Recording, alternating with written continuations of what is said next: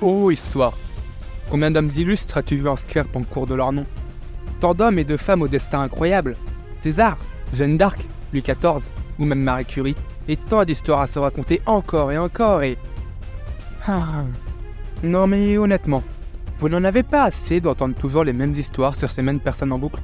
L'histoire est tellement grande et riche en personnes, tant d'inconnus restés dans l'ombre, oubliés par l'histoire au dépens de ceux qu'elle met en lumière.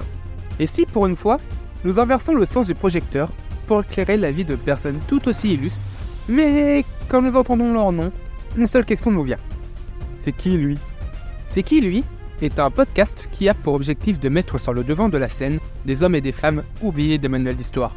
Aussi bien héros inconnus comme les femmes de l'ombre, aussi bien soldats que civils, rois ou paysans, personne ne mort illustre, ou pas? C'est qui lui? C'est un épisode par semaine qui va te faire découvrir, aimer ou détester des personnes inconnues au bataillon. C'est un épisode qui va te faire rêver, te faire rire, te motiver ou te bouleverser, mais qui va surtout essayer de les inscrire aux côtés des plus grands. Aujourd'hui, j'ai décidé de vous parler de la vie d'une personne et d'un monument. Connu et réputé dans le monde, aujourd'hui, nous allons mettre sur le devant de la scène l'homme qui a donné son nom à une des écoles les plus anciennes de France. Mais Robert de Sorbon, c'est qui lui? Robert de Sorbon, né le 9 octobre 1201 à Sorbon, petite commune des Ardennes, et il meurt le 15 août 1274 à Paris. C'est un théologien français. Il est le fondateur de la Sorbonne, établissement créé pour permettre à des étudiants d'étudier sans être prises à des difficultés matérielles. Fils de paysan, il est réputé avoir été l'un de ces pauvres écoliers qui demandaient l'aumône à Paris et auquel l'espoir d'obtenir un bénéfice venant de l'Église faisait supporter les rigueurs extrêmes de l'étude. Ses sermons et ses conférences de piété lui valent une certaine réputation, et le roi Saint-Louis en personne le choisit comme chapelain et peut-être même comme confesseur. Dans le but de retirer aux écoliers pauvres les obstacles qu'il avait rencontrés dans le cours de ses études, il établit une société d'ecclésiastiques qui, vivant en commun, n'a qu'à s'occuper qu'à donner des leçons gratuites.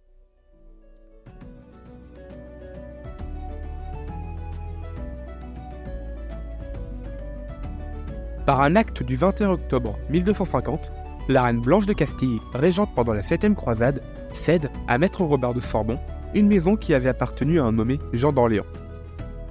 C'est grâce à cette donation qu'est fondé à Paris, vers 1254, le Collège de Sorbonne, qui devient par la suite un des établissements les plus célèbres de l'Université de Paris, et elle est appelée du nom de Robert, la Sorbonne, le melon du mec.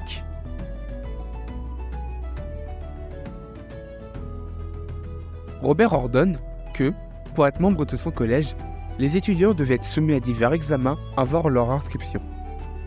Comme il ne croit pas devoir exclure les riches, il reçoit également des élèves non boursiers, obligés au même examen et au même exercice que les associés boursiers.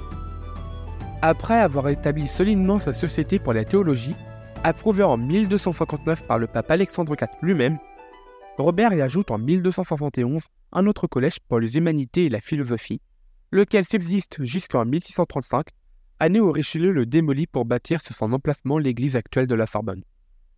Robert acquiert une telle réputation par sa fondation, sa piété et ses ouvrages théologiques qu'il est consulté par les princes.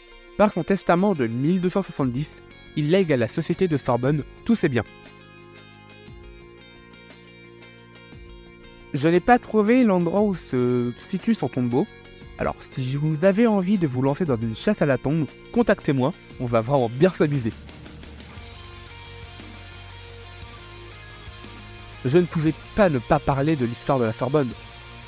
L'université de Paris est née au tout début du XIIIe siècle, avec l'apparition de la corporation des maîtres et étudiants parisiens, venus concurrencer l'enseignement distancé dans les écoles du cloître Notre-Dame de Paris, celui de la Cité.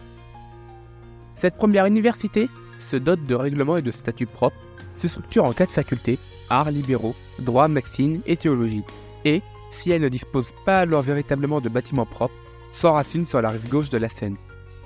Afin d'accueillir les étudiants qui affluent de toute l'Europe et se regroupent en nations, de nombreux collèges sont créés.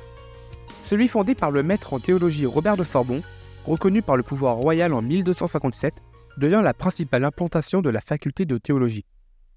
Le collège de Sorbonne acquiert une renommée considérable contribuant au rayonnement européen de l'Université de Paris.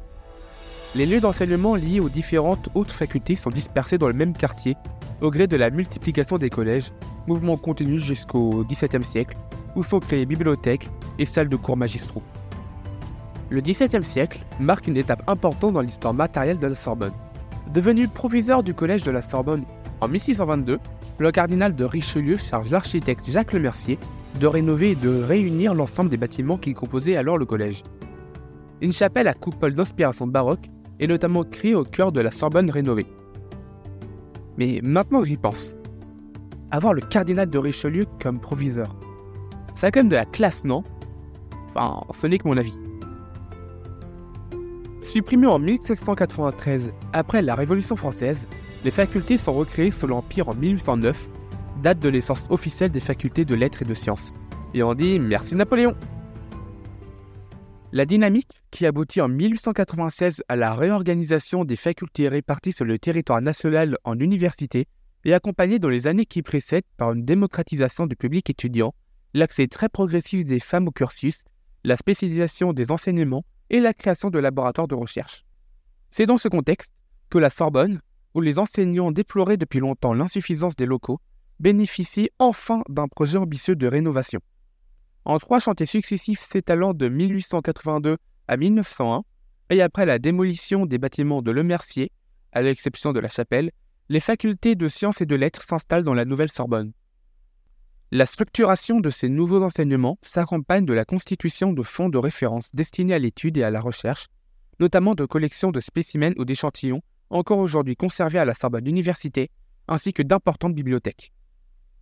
La première moitié du XXe siècle est marquée par l'augmentation continue de la croissance étudiante et les laboratoires de la Sorbonne sont le théâtre de nombreux développements scientifiques. Marie Curie, par exemple, poursuit après le décès de son mari Pierre Curie en 1906 ses travaux sur le radium, couronné en 1911 par le prix Nobel de chimie. La Sorbonne reste longtemps le cœur battant de l'Université de Paris, mais plusieurs annexes sont construites dans l'entre-deux-guerres. En fait, petit jeu, petit fun fact, petite anecdote. Qui est enterré dans la chapelle de la Sorbonne Petit indice, c'est le méchant dans les trois mousquetaires. Eh ouais, notre bon Richelieu a son tombeau dans la chapelle de cette école. Mortel comme anecdote. Ah, et euh, si jamais l'université de la Sorbonne ancestrale écoute ce podcast, si jamais ça vous tente, j'aimerais bien faire une visite de l'établissement pour en faire un épisode pense que ça pourrait être vraiment sympa. Je pense que la volonté de notre cher Robert, a été de faire une université où tout le monde pouvait venir étudier, est respectée. Il nous a laissé un très bel héritage, et pour cela, tous ces étudiants, dont je fais partie, doivent lui dire merci.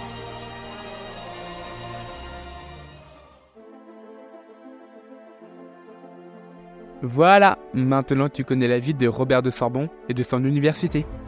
J'espère que cet épisode t'a plu.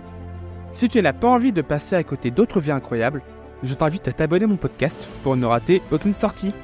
Et si tu as envie de participer à des sondages, d'avoir des avant-goûts des futurs épisodes, et même participer à la création de ceux-ci, je t'invite à suivre CQ Podcast sur Instagram. C'est ensemble que nous allons permettre à Robert de Sorbon d'être connu par le plus grand nombre de personnes. Je te remercie d'avoir écouté son histoire et je te dis à la semaine prochaine pour un nouvel épisode. Mais maintenant, si tu vois le nom de Robert de Sorbon, tu ne pourras plus dire c'est qui lui?